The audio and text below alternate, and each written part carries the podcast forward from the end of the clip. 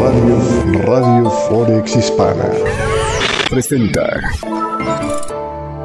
Y gracias, gracias por estarnos acompañando esta mañana del día de hoy en este programa en vivo para este día de hoy, miércoles primero de marzo. Este es el Forex con café para este miércoles, arrancando el mes de la primavera, primero de marzo.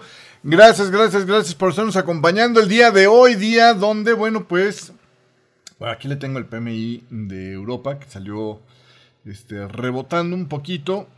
Eh, y que de alguna manera ayudó a mantener la configuración de risk on que se ve ahí en las monedas, si se fija usted, excepto el yen japonés que anda ahí como que medio avanzando frente al dólar, la configuración mayormente es de risk on. Eh, sobre todo con apuestas muy claras a favor del dólar neozelandés y del dólar australiano y el euro, que también anda fuerte en esta mañana del día de hoy. Yo creo que la mayor parte del movimiento de, decline de esta jornada del dólar, que arrancó ya como que eh, caminadito. A mí, por cierto, me, incomoda mucho eh, los días donde hace eso, porque como que estás más nerviosón, ¿no? En las operaciones este, es clara la dirección, porque hay un claro apetito por el riesgo, pero es incómodo porque de alguna manera te queda ahí como que en el fondo de la mente el, híjole, es que estoy apostando en lo sobrecomprado ya, ¿no? Pero en fin, para el corto plazo, por lo menos para el día de hoy. Pero bueno, eh, el chiste es que se siguió desarrollando y ya de hecho llegó a lo que esperábamos como meta el día de hoy, el euro. Así que mm, pues ahí se ha mantenido. El dólar index, como puede ver aquí, está en un claro decline, ya inclusive rompiendo este soporte. Y no sé si usted llega a ver, pero hay medio, medio la formación de una especie de hombro, cabeza, hombros. A ver si se la puedo dibujar aquí muy rápidamente. Sería algo así como un hombro, una cabeza así medio rarona, no está del todo bonita. Puedes, hay como dos, dos visiones para esto. Lo que pasa es que si lo pones aquí, originalmente parecería una fallida, pero puede ser que se hayan manejado de esta manera, hombro, cabeza, hombro. No está del todo bonito, pero es una posibilidad. Y entonces el rompimiento de este hombro, cabeza, hombro, pues nos llevaría más o menos, así a ojo de buen cubero, a una especie de proyección para la parte baja de esta zona de soporte. ¿Se fija usted? Entonces yo creo que por aquí estaría el objetivo de ese movimiento no digo hoy, obviamente, pero sí en las próximas jornadas, ¿no? Me parece que por ahí podría quedar la proyección del hombro, cabeza, hombro en las próximas eh, jornadas. Eh, y eso obviamente implicaría el final de esta patita alcista, que si lo vemos un poquito más amplio, esta patita alcista que ya se estaba saliendo de por sí del comportamiento estadístico, podría estar implicando pues que estamos ya en un, en un movimiento donde esto claramente ya no logró mantener la continuidad alcista, a menos de que se trate de un ensanchamiento, pero estaría medio ya forzado. Y por lo menos, por lo menos si se regresa a esta zona, ¿no? Aquí estaría como el clúster donde creemos que podría pararse el movimiento del dólar index en términos generales. Visto así como que a la rápida, esto es lo que lo que marca la situación en esta, en esta eh, par, ¿no? Básicamente. Para la gente que me está escuchando a través de un podcast, eh, bueno, pues eh, puede ver ahí en el, en el canal de YouTube, digamos, la, la, proyección que estaba haciendo al principio del video. Saludos a Luis Santana, que nos saluda a través del de, chat de YouTube Live, también a... Santos, gracias por estarnos acompañando el día de hoy. Gracias a la gente que nos está viendo en una versión también eh, a través de Twitch y en la versión grabada mm, que vamos a dejar esta mañana a través mm, de, YouTube. Eh, muchísimas, muchísimas gracias. Igual que mandamos saludos a la gente que ayer nos estuvo acompañando y nos mandó saludos. Eh, a través del chat de Radio Forex Hispana y a través de eh, los comentarios de, YouTube. A César Aguirre, un saludo, gracias eh, por estarnos acompañando en, el chat de YouTube Live. Saludos también a Rogelio Jaramillo que nos anda viendo por acá en esta mañana del día de hoy en vivo y en directo. Muchísimas, muchísimas gracias. Entonces, bueno, básicamente, ¿qué pasó ahí? ¿Por qué hay ese decline del dólar? Bueno, pues porque la economía de China mostró señales de un repunte más fuerte después de que salieran de las restricciones del COVID, es decir, cuando decidió Xi Jinping cortar con la estrategia del cero COVID. El sector manufacturero registró su mayor mejora en más de una década, así se la pongo. La actividad de servicios también aumentó y el mercado de la vivienda parece que se está estabilizando. El dato mm, de empresas privadas allá en China del sector manufacturero, el de Caixin Media y Market, bueno, ahora Standard Poor's Global, aumentó a 51.6 en febrero. Le voy a mostrar por acá, tengo el dato del PMI de China que es el que da pie a todo esto. Ve usted, qué bonito el brinquito que se ve. Ahí está, este, el PMI manufacturero de China. Pues sube a techo, ¿no? Y, el de Caixin Media Market eh, sube a, a 51.6 en febrero, desde el 49.2 de enero, es decir, pasa claramente a expansivo después de estar, pues, eh, eh, notoriamente contráctil y queda por encima del consenso del mercado, que era un 50.2. Es el primer aumento en la actividad manufacturera para China desde julio del año pasado y la lectura más alta en los últimos ocho meses, luego un cambio eh, con respecto al manejo del coronavirus. La producción creció por primera vez en seis meses con la tasa de expansión más pronunciada desde junio del 2022. Los nuevos pedidos aumentaron por primera vez desde junio también del 2022 y los nuevos eh, pedidos aumentaron por primera vez en siete meses y a su ritmo más rápido desde mayo del 2021. Además, los nuevos pedidos de exportación aumentaron por primera vez en siete meses. El empleo también aumentaba por primera vez en 11 meses, mientras que los trabajos eh, pendientes eh, tenían un ritmo más rápido ahora en los últimos 16 meses. Eh, mientras tanto, los niveles de compra aumentaron por primera vez en cuatro meses, al ritmo más rápido desde junio del 2021. Los tiempos de entrega mejoraron y en la mayor medida pues, eh, eh, que se haya visto en los últimos ocho años. Sobre el tema de los precios, se aceleró la inflación obviamente al aumento de la demanda, tanto para los insumos como para los productos fabricados finalmente.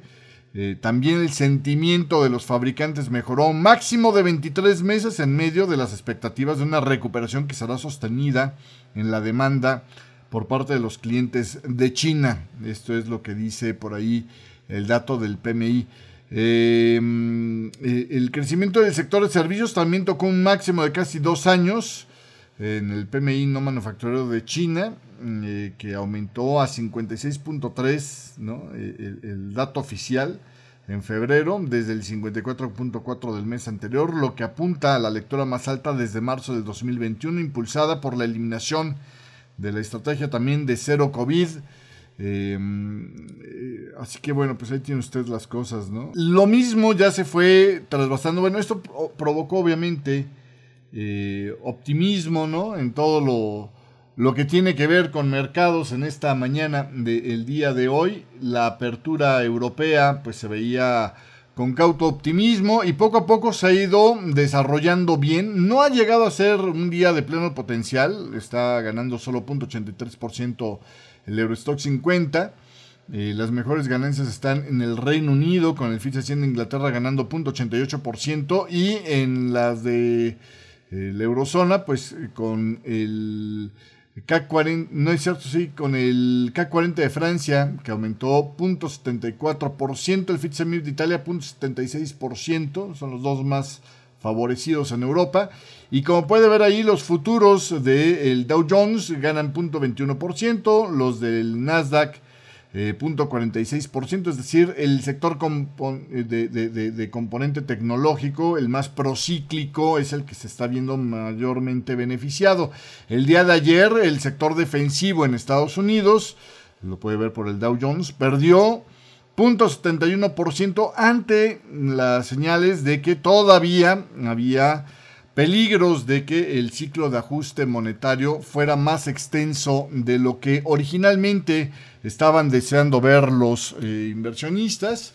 Em, con los datos fuertes de inflación que vimos el día de ayer en España, eh, por ejemplo, que le compartí la gráfica el día de ayer, este, eh, pues se empezaba a tener este rostro, lo mismo que en Francia. Hoy en Alemania, por cierto, también los datos de inflación en Alemania eh, quedaron en línea con lo que el mercado estaba esperando, 8.7% el crecimiento analizado preliminar para febrero. Eh, y en el comparativo mensual aumento del 0.8% para lo que es eh, febrero en esta mañana del día de hoy. entonces, bueno, pues así, así las cosas en esta mañana del día de hoy. También se dieron los datos de PMI. Saludos a Jorge Flores. Gracias por estarnos acompañando el día de hoy. Eh, por ahí que lo tenemos este, con que nos mandó solicitud de unión, pero pues no nos ha contestado el mensaje, así que pues nada todavía.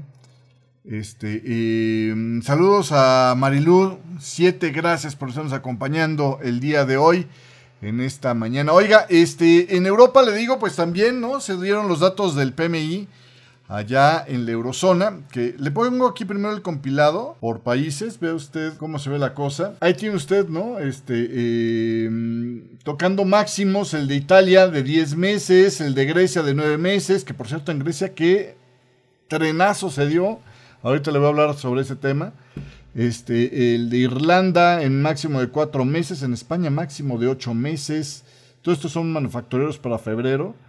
Alemania, que es, digamos, la locomotora del crecimiento europeo, pues no le fue tan mal, eh, pero está en mínimo de tres meses, aunque em, su, su, dato eh, eh, del PMI manufacturero quedó por debajo del preliminar, que era 46.5, quedó en 46.3. comentando sobre los datos finales del PMI manufacturero, y ahora sí le pongo el gráfico del PMI manufacturero allá en lo que es eh, eh, la eurozona. Eh, Chris Williamson, el economista en jefe de negocios de Standard Poor's Global Market Intelligence, dijo una expansión marginal de la producción informada por los fabricantes de la eurozona en febrero. Se ve como buena noticia ya que representa el primer aumento desde mayo pasado y una mejora adicional en la tendencia subyacente desde el mínimo observado en octubre.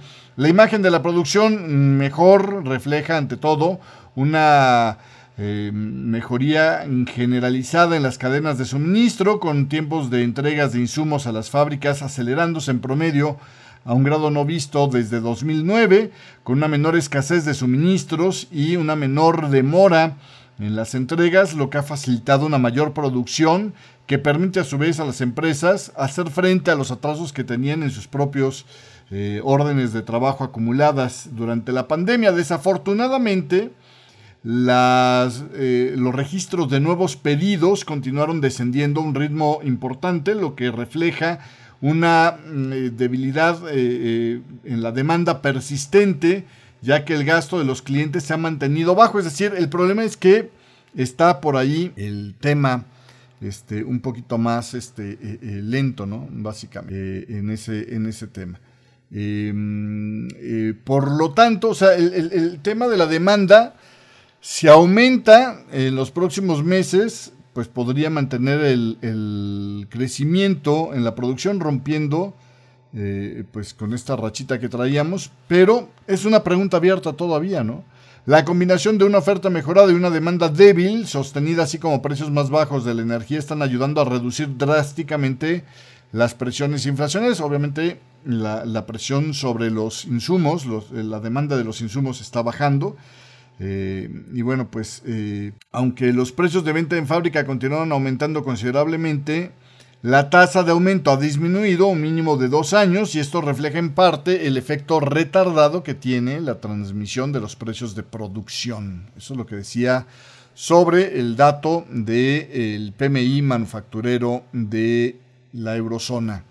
Eh, también el día de hoy en el Reino Unido se dio a conocer el dato del PMI manufacturero. Ahí en el Reino Unido este no es un dato crucial, eh, no forma la mayor parte de la economía, pero siempre es interesante ver cómo va caminando, ¿no? Sobre esto Rob Dobson, que es el director de Standard Poor's Global Market Intelligence, dijo, la industria manufacturera británica mostró señales alentadoras de resistencia en febrero, la producción aumentó por primera vez en ocho meses, impulsada por una inflación de costos más débil y menos interrupciones en la cadena de suministro. Los precios de los insumos aumentaron a su ritmo más lento desde julio del 2020 y el desempeño de los proveedores mejoró por primera vez en tres años y medio. Esto ha compensado algunos de los impactos negativos eh, que han generado las continuas huelgas y también eh, eh, pues eh, la confianza de los fabricantes se fortaleció con el 60% de las empresas pronosticando ahora que la producción se expandiría en los próximos 12 meses. Parte de los motivos del renovado optimismo fue la prácticamente estabilización de las entradas de los nuevos pedidos en febrero, con un total de nuevos pedidos y nuevos negocios de exportación cayendo solo ligeramente y en medida mucho menos eh, en sus caídas que en los últimos meses. Los fabricantes han beneficiado de los crecientes señales de una recuperación económica a nivel mundial y la relajación de las restricciones de COVID por parte de China.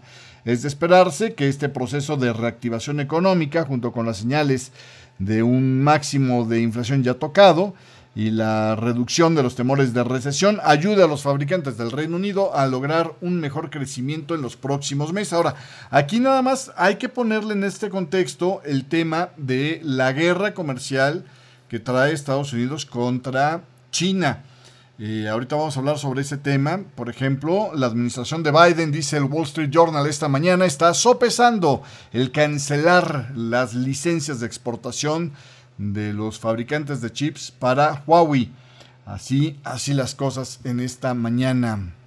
Eh, básicamente esto es lo que tenemos eh, luego de un día de ayer donde las acciones tuvieron un movimiento mixto, terminaron en su mayoría la baja debido a que eh, pues, los datos de Estados Unidos siguieron mostrando cierta mm, eh, reticencia, así como eh, la inflación más caliente de lo esperado en España y en Francia que veíamos el día de ayer. Eh, esto hizo que finalmente pues, la tendencia bajista siguiera permeando ahí en los índices accionarios, pero pesando mucho más en el sector defensivo, es decir, en lo que es anticíclico allá en Estados Unidos. El Dow Jones perdió, le digo, 0.7%, mientras que el Standard Poor's 500 y el Nasdaq perdieron 0.3% eh, y 0.13% respectivamente. Eh, sobre las publicaciones del día de ayer eh, de la Reserva Federal, bueno, hubo dos temas principales. Las minutas de la decisión de la Fed sobre las tasas de descuento señalaron que dos de los 12 directores de eh, las eh, reservas eh, federales, de los 12 distritos, digamos, de la Fed, no buscaban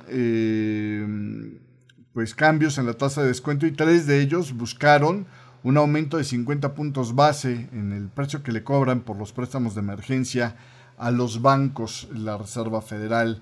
Por el otro lado, el flamante gobernador de la Reserva Federal de Chicago, el señor eh, eh, dijo que era un error confiar demasiado en las reacciones del mercado para obtener orientación sobre el camino que debería de tomar la política monetaria. Es decir, no hay que reaccionar a lo que haga la bolsa, hay que reaccionar a los datos de campo sobre la economía real para tomar las mejores decisiones políticas. Dijo esto, que es como una declaración, pues digamos, eh, eh, eh, académica, pero no señaló en la práctica para dónde cree que deban de ir las próximas decisiones de la Reserva Federal.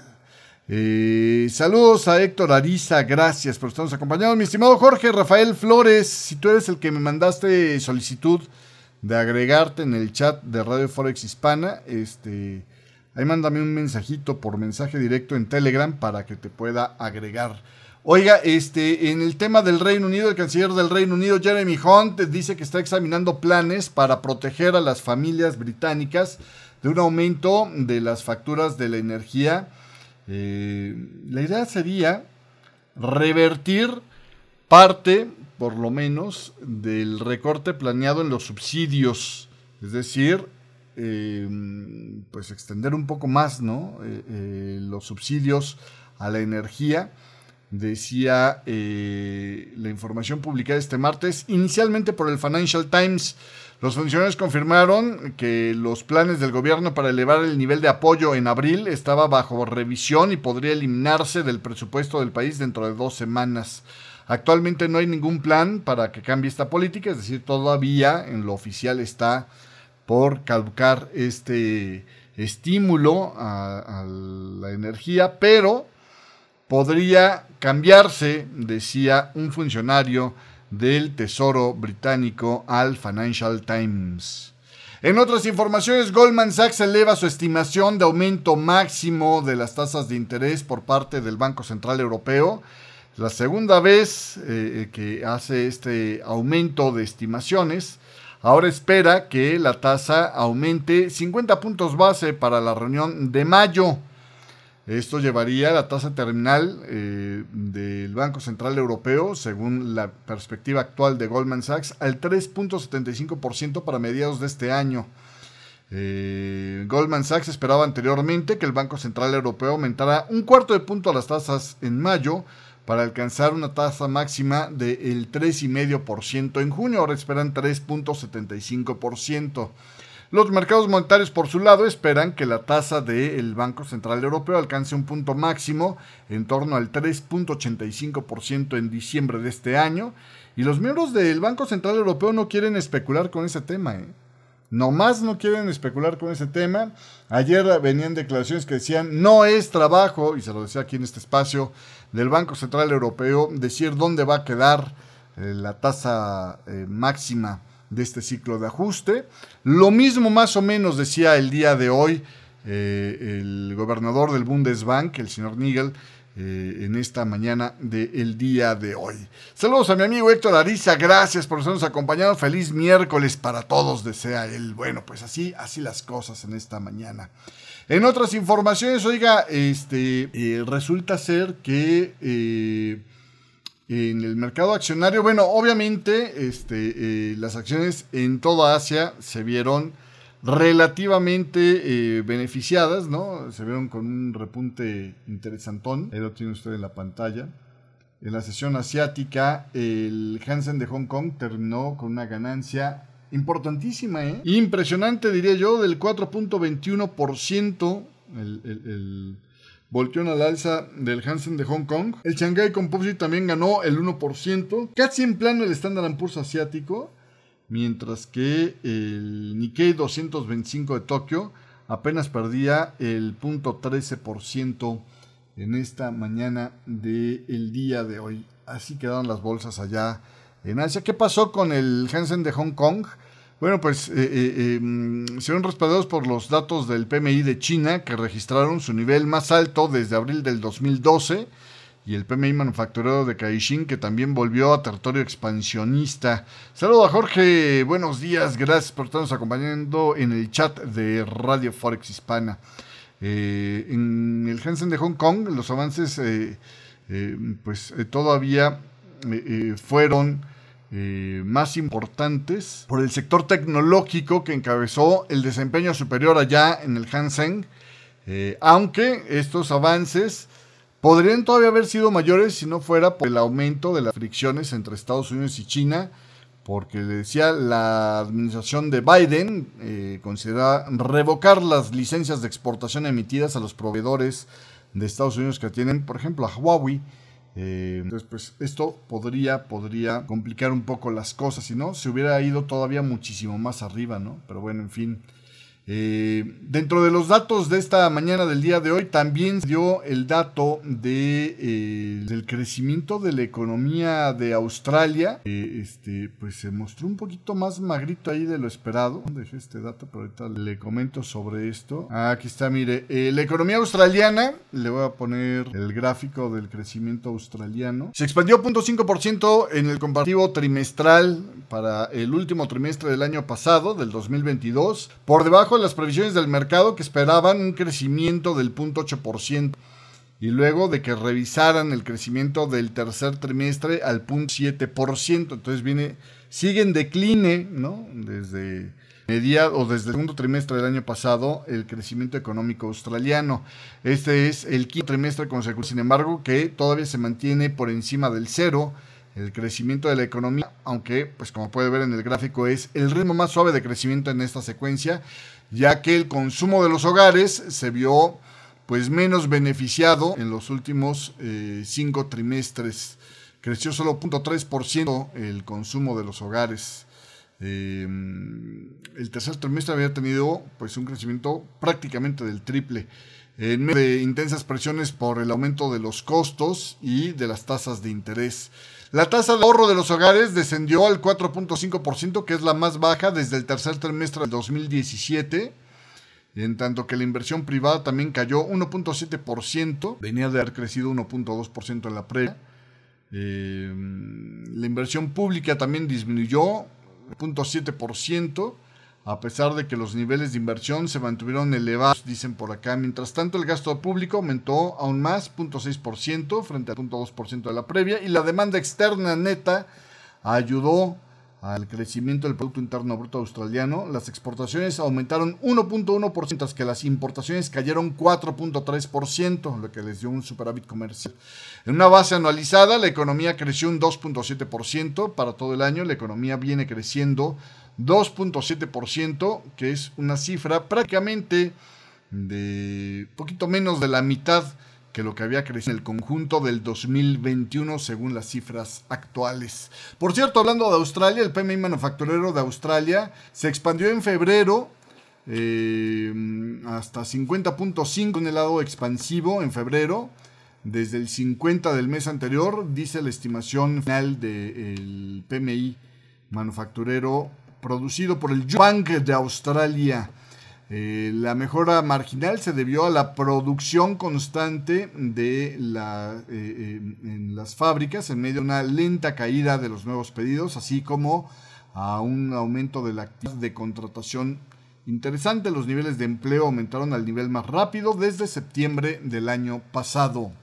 Y en Japón, en Japón, este, el PMI manufacturero, pues no le fue tan bien, ¿eh? eh en Japón, eh, según el Jibu Bank, el PMI cayó eh, manufacturero a 7.7 en febrero del 2023, desde el 48.9 de enero. Es decir, se va todavía más a territorio contráctil. Indica mayor deterioro en la salud del sector manufacturero desde septiembre del 2020. Este fue el cuarto periodo consecutivo de contracción en este sector, que tanto la producción como los nuevos pedidos cayeron eh, más de lo que se ha visto en los últimos prácticamente dos años y medio. Esto ya medio lo habíamos este, anticipado por el tema de... Está mi estimado Jorge Flores. Eh, esto ya se había visto anticipado este eh, poquito antes, ¿no? Pero así, así las cosas el día de hoy en otras informaciones, oiga, eh, vamos a hacer el recorrido por el tema de las de, las eh, mercados alrededor del mercado de divisas. Pues ante la presión bajista del dólar, obviamente esto sirve de viento de cola para los commodities. El crudo está en la parte alta de este ranguito, pero nosotros creemos que todavía podría estar, le muestro aquí mi gráfico, podría estar en una plana extendida, o más bien corrida ya, para lo que sería la onda 2. Entonces estoy, por eso no le quito aquí la interrogante a este punto. Porque podría todavía ser esto la A de esa plana, esto la B de esa plana, se fija está abajo del 161,8% de esta distancia, lo cual todavía permite que sea la B de una plana prácticamente de ilustración. Y esto potencialmente podría ser la onda C de esa plana, ¿no? Entonces, plana creemos que será corrida porque no creemos que vaya a cortar eh, por mucho estos mínimos de los 70 95. Sí creemos que va a seguir un poco más presionado hacia la baja, pero no demasiado. Eh. O sea, ya eh, está, digamos, cayendo con pues, fragilidad, ¿no? O está siendo frágil la caída del crudo en el corto plazo. En el tema del oro, tuvo un buen repunte después de haber estado pagando semanas y semanas a la baja pues parece que los precios se estabilizan al tocar el 61,8% de extensión de esta primera fase de caída y por lo tanto podría ya haber aquí terminado esta fase de, decline de la onda 4 que tuvimos que extender, ¿se acuerda usted? Entonces potencialmente esto podría haber terminado aquí, lo cual a su vez se convertiría potencialmente en una onda 4 que retrocede pues menos del 50% lo que vemos hasta ahorita lo cual implica, como hubo una extensión más allá del canal inicial, también esperaríamos que la onda 5 se fuera más allá del canal terminal, es decir, las proyecciones quedarían más bien en torno a este close para lo que es el siguiente movimiento del oro. Eh, Ahorita muchos analistas se conforman con el regreso hacia la zona de los 1800. Yo digo que eventualmente podríamos tener avances hacia la zona de casi los 1990 precio del oro. Vamos a ver si estamos en lo correcto. En el tema del cobre, también ahí el pullback, pues más o menos va como lo estábamos pintando. Se nos fue un pelín más alto de lo que originalmente le estaba yo planteando, pero todavía no rompe estos máximos, así que todavía podría tener una siguiente caidita. Obviamente esto hace que el retroceso siguiente sea un poquito más pequeño. Si hasta aquí llega esta alza, que todavía eso no lo sabemos, ¿no? Ya se excedió un poquito lo que traíamos, pero más o menos por ahí va medio comportándose como estábamos esperando.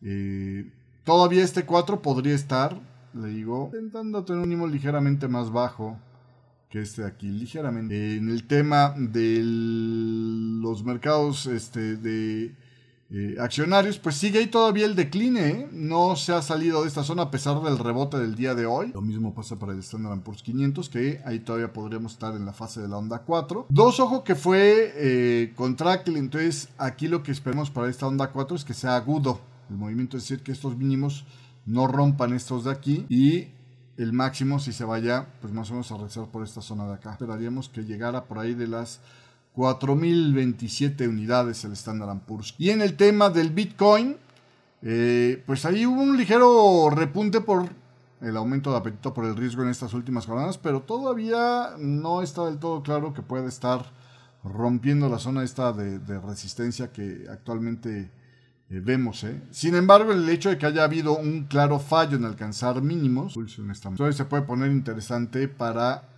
intentar hacer un pullback mucho más pronunciado. Acuérdense que aquí habíamos hablado de que a lo mejor estábamos arrancando una diagonal en forma de, o bueno, una C en forma de diagonal, ¿no? Entonces, esto podría ser ya al final de cuentas la 1. Esto es como cambiamos, tomamos el rango y luego lo cambiamos al tipo de onda, ¿no? Uno de la diagonal y eso es el ABC para hacer la onda 2, ¿no? Todavía creemos que debería de estar, porque hasta ahorita se ve así, pero básico. Sobre el tema de las criptodivisas, realmente no hubo muchas novedades en el panorama. Eh, básicamente, según informes, Binance usó fondos de los clientes para sus propios fines en una operación similar a la que pues, eh, descubrimos con escándalo con el colapso de FTX decía un artículo de Market Insider, eh, perdón, citando un artículo de Forbes. Deje ver si se lo puede encontrar. Mire, Forbes decía en este artículo, que es de Javier Paz y Steven Ehrlich, cuando eres el criptocambio más grande del mundo en un mercado que mayormente es no regulado, es fácil inventar las reglas sobre la marcha.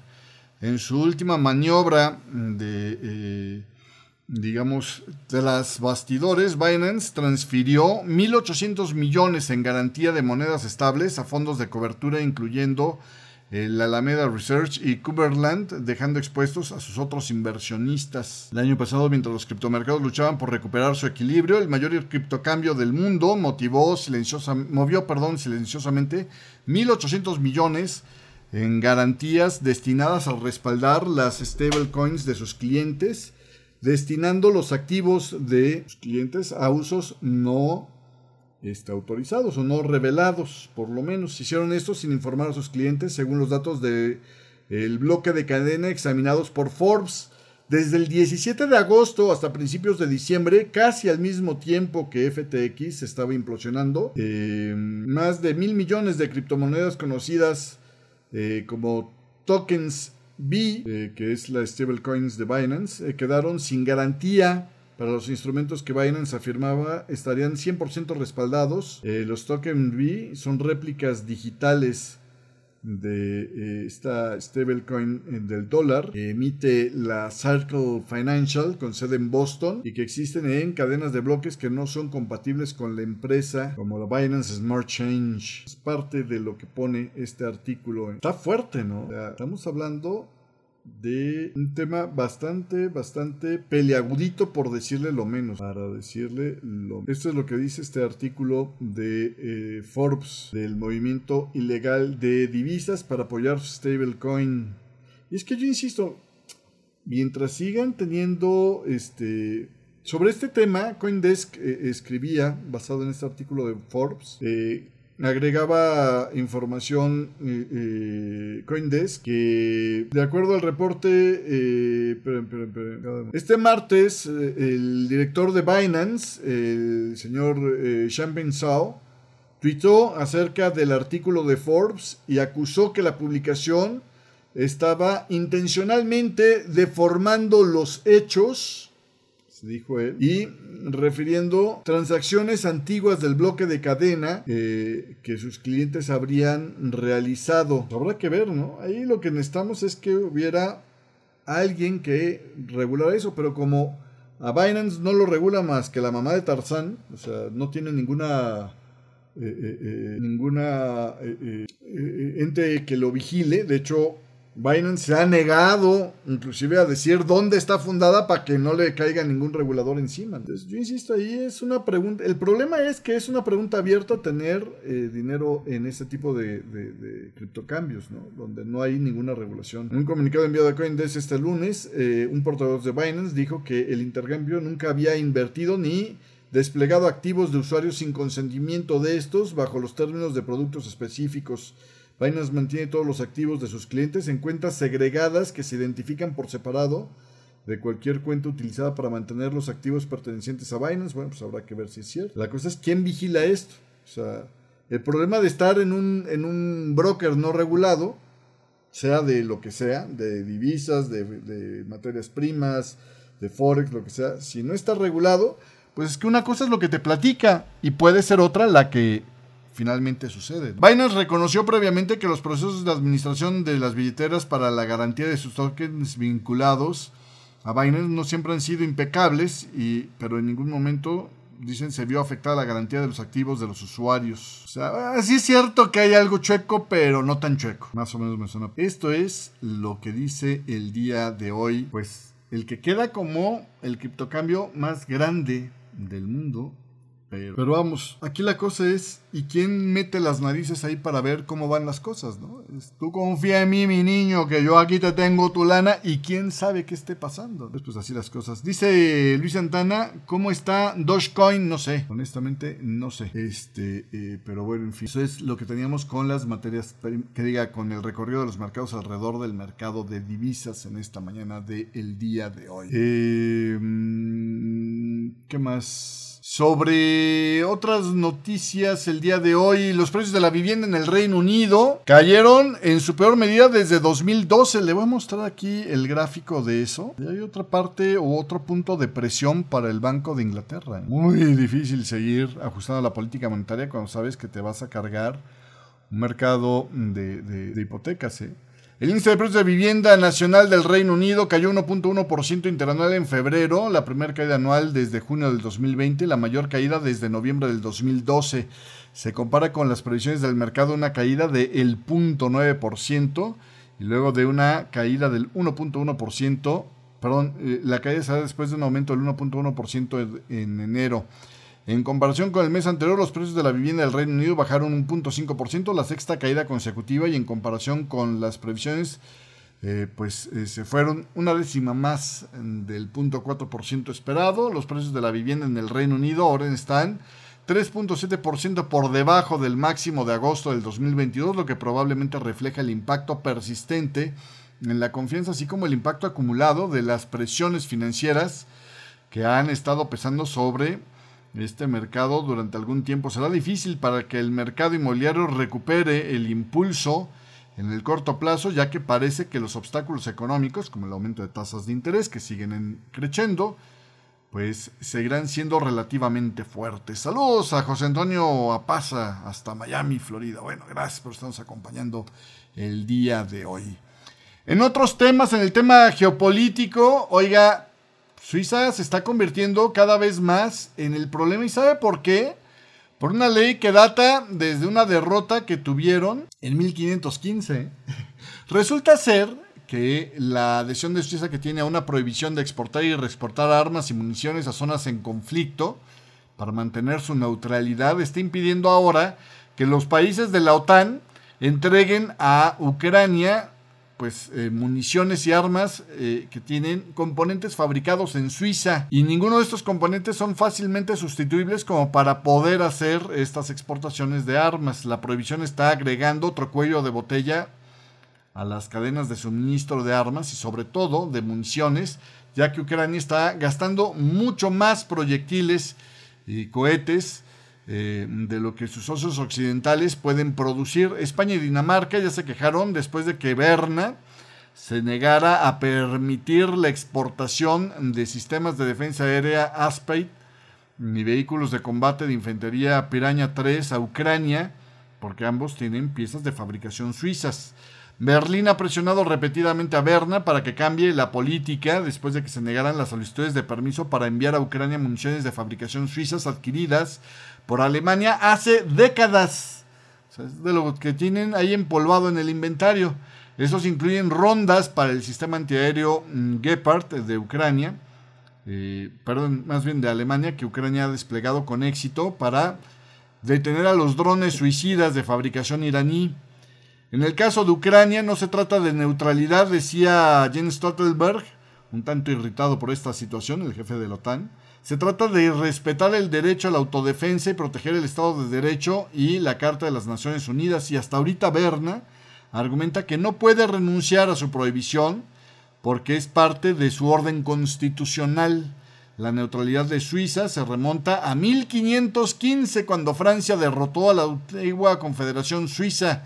Desde entonces, eh, pues mayormente se ha mantenido al margen de los conflictos europeos y las eh, potencias vecinas reconocieron su estatus en el Tratado de París de 1815, manteniéndose neutral durante las últimas dos guerras mundiales. Hoy Suiza adopta una posición de neutralidad armada, así le llaman ellos, eh, que está modificada por tratados internacionales y legislaciones internas, lo que significa que Suiza mantiene pues eh, eh, esa neutralidad, pero con fuerzas significativas para proteger su soberanía, pero al margen de conflictos extranjeros. Los legisladores de Suiza han redactado un conjunto de enmiendas a la ley que regula el comercio de armas, que podría desbloquear los permisos de reexportación, como lo que están pidiendo estos países de la OTAN, pero no está claro si esto puede tener una mayoría parlamentaria para pasar. Los verdes están en contra de esto allá en Suiza.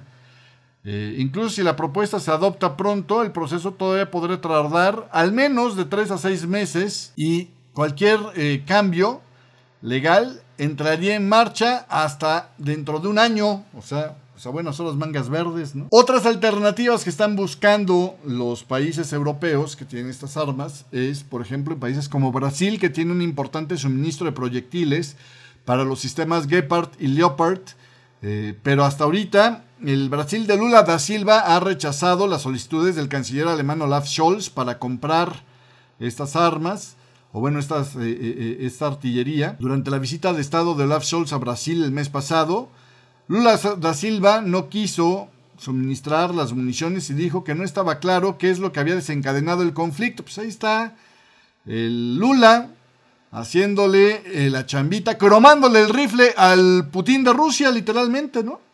Literalmente le está, y ahora sí, nunca, nunca antes, mejor dicho, cromándole el rifle al Putin de Rusia. Ojalá, ojalá que le valga la pena a Brasil esta postura. En fin, pero bueno, este, hay un bu para los, los de Lula da Silva y su equipo. Oiga, este, ¿Qué otra cosa hay por acá? Alerta roja en, en la OEA. Eh, resulta ser que, pues, la organización eh, em, que en la ONU mide la energía atómica señaló que Irán continúa enriqueciendo uranio y ya casi casi a nivel de arma nuclear. Si esto se confirma, hasta ahí llegó la posibilidad de, de Borrell de revivir el tratado del 2015. ¿eh? Calculan que el stock de uranio enriquecido de Irán ha crecido en 87 kilogramos trimestrales para llegar a las 3.76 toneladas. Esto es 18 veces el límite autorizado en el tratado. Además, su reserva de uranio enriquecido, pues encontró que tiene 87,5 kilogramos de uranio enriquecido hasta en un 60% de pureza. Esto es casi apto para armas.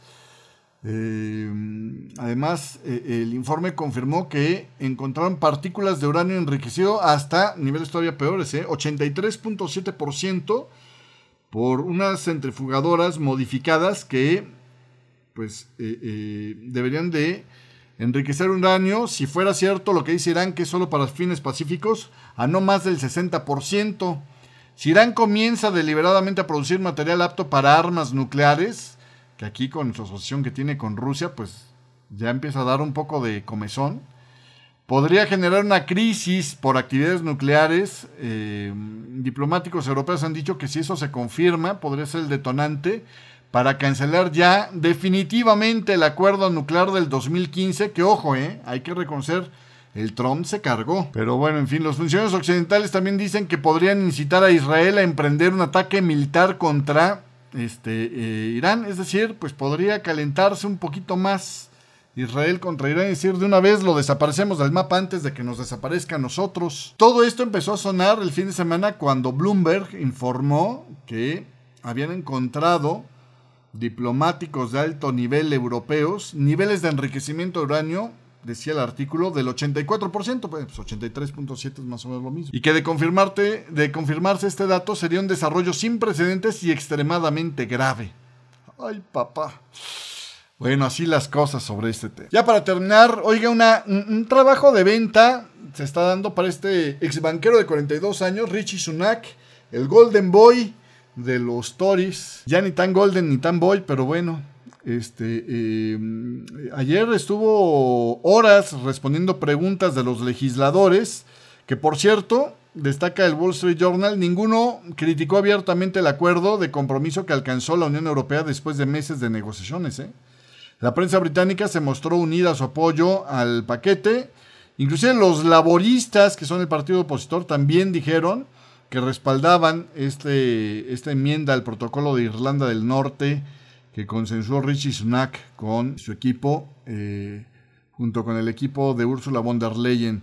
El ministro conservador Steve Baker, ferviente euroescéptico y rebelde recién, reincidente, perdón, pro Brexit, tenía lágrimas en los ojos mientras elogiaba el compromiso de lo que había logrado Rishi Sunak. Esto cierra un capítulo de siete años que estaré encantado de dejar atrás, decía, refiriéndose al momento cuando en 2016 Reino Unido votó para salir de la Unión Europea. Rishi Sunak estuvo en Belfast para tratar de vender su acuerdo con Irlanda del Norte en medio de señales tentativas de que el pacto podría permitir que el Reino Unido y los Tories logren dejar atrás ya la historia esta del Brexit que se ha prolongado durante años.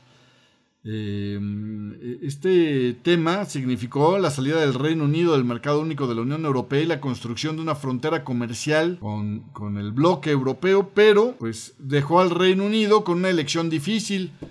¿Dónde ponen la frontera entre las Irlandas? Una opción era eh, colocar la frontera entre Irlanda del Norte, es decir, el pedacito que la uñita que le queda de Irlanda del Norte al Reino Unido, y la República de Irlanda, pero esto pone en riesgo de molestar a los nacionalistas que quieren la reunificación de Irlanda o pone frontera entre el territorio continental de la Gran Bretaña y la provincia, esa uñita que tienen ahí en Irlanda del Norte, que corre el riesgo de hacer enojar a los de la DUP, a los unionistas que quieren seguir siendo parte del Reino Unido. Obviamente Rishi Sunak optó por lo último, por temor a dañar el acuerdo de Viernes Santo, que pues, le traería problemas si lo dañaba inclusive con el mismo Estados Unidos. Hay que recordar, Biden es irlandés.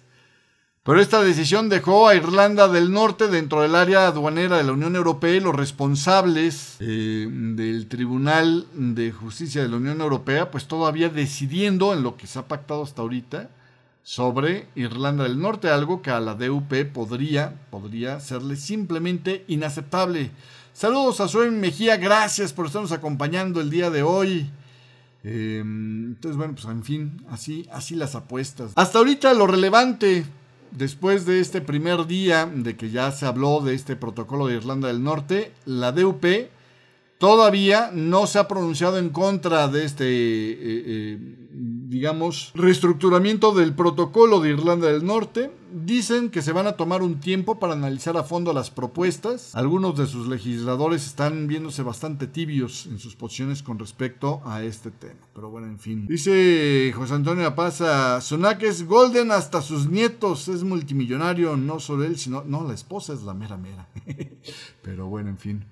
Oiga, este, eh, en otra información, lo que le decía de eh, la guerra comercial entre Estados Unidos y China, bueno, ahora la administración de Biden está considerando, decía el día de ayer, eh, los, las fuentes del Wall Street Journal, estarían considerando revocar las licencias de exportación que emitieron a proveedores estadounidenses para ventas a empresas de telecomunicaciones como la Huawei Technologies eh, como parte de su endurecimiento más amplio del comercio tecnológico. Debido a preocupaciones de seguridad nacional, la administración indicó anteriormente que estaban considerando ya no solo no otorgar nuevas licencias de exportación a empresas como Qualcomm, sino que aumentar este, eh, el dolor, eh, prohibiendo o cancelando las que ya están emitidas, de hecho, ¿no? La idea es que China no pueda comprar los chips necesarios no solo para teléfonos inteligentes, sino que también para, eh, eh, no solo con la tecnología 5G, sino también para los de 4G. Y todo esto porque dicen que puede tener aplicaciones militares. La nueva acción llevaría, eh, pues le digo, a revocar estas licencias y se da en medio del aumento de tensiones entre Estados Unidos y China provocados por el supuesto globo espía de China que atravesó Estados Unidos y la inteligencia sugiere que Beijing estaba considerando proporcionar ayuda letal a Rusia para su guerra con Ucrania. Es decir, la idea es, pues ahora sí, pasarle un costo alto y esta es la carta que están esgrimiendo de, así te va a tocar, papá, ¿no? Si, si le entras con, con ellos. Por eso es que es todavía una amenaza y no un hecho concreto, ¿eh? Por eso es que todavía no es un hecho concreto. Pero bueno, en fin, así, así las cosas. Eh, eso es por un lado, ¿eh? Algunos funcionarios de la industria dicen que la administración puede estar considerando la prohibición de suministro de Huawei como palanca de negociación contra China para que no apoye a, Rusia con, em, digamos, tecnología letal. un exalto funcionario de seguridad nacional de Estados Unidos llamado Clay Lowry o perdón, Lowery, que ahora es miembro del Instituto de Finanzas Internacionales, dijo al respecto, influir en China para que reduzca su apoyo económico a Rusia va a ser difícil de vender. Pero dicho esto, las empresas de China hay que reconocer que han sido cuidadosas con sus relaciones con Rusia, ya que temen perder sus relaciones con Estados Unidos y sus aliados occidentales. Este señor Lowery es eh, testigo ante una audiencia del Comité Bancario del Senado para tratar precisamente este tema. Por el otro lado, la economía de Rusia, que pues ha sido bañada de las redes financieras occidentales y del dólar estadounidense, pues está pasando como alternativa al yuan de China, como forma de darle la vuelta a estas restricciones. Le muestro la gráfica sobre cómo va esta participación. En azulito hasta abajo es ahora las tenencias de, de, yuanes que se está viendo allá en Rusia. El aumento de la moneda china, el renminbi dentro de Rusia, no solamente profundiza los lazos entre estos dos países, sino que también pues ayudan a China a tratar de consolidar su pues hasta ahorita no muy exitoso. Intento por incluir al yuan como una moneda de reserva internacional y de comercio mundial. Moscú ya se deshizo de sus preocupaciones sobre darle a China demasiada influencia sobre su economía, ya de plano se vendió por ahí, decía, bueno, eso de se vendió lo digo yo, pero vamos, es más o menos lo que quiere decir el comentario de Alexander eh, que es miembro principal del Carnegie Endowment for International Peace. La participación de las exportaciones rusas pagadas en yuanes ya aumentó al 14% en septiembre, según datos del Banco Central de Rusia. Esto es un aumento del 0.4%. Con respecto antes del comienzo de la guerra, Rusia comenzó a reducir su dependencia del dólar en 2014, después de, haberse anexionado a Crimea, preparándose, digamos, para la segunda etapa, que era esta de ahora. Para 2018, cuando Estados Unidos impuso sanciones económicas adicionales, Rusia empezó a vender ya sus tenencias de bonos de Estados Unidos y exploró el comercio de rublos y otras monedas. Ahora inclusive, eh, pues la popularidad del yuan se está calentando entre los hogares, eh, entre los consumidores de, de China, perdón. Ya hay hoy por hoy prácticamente 50 instituciones financieras que ofrecen cuentas de ahorro en yuanes, según eh, el sitio de banca de Rusia, el Banki.ru.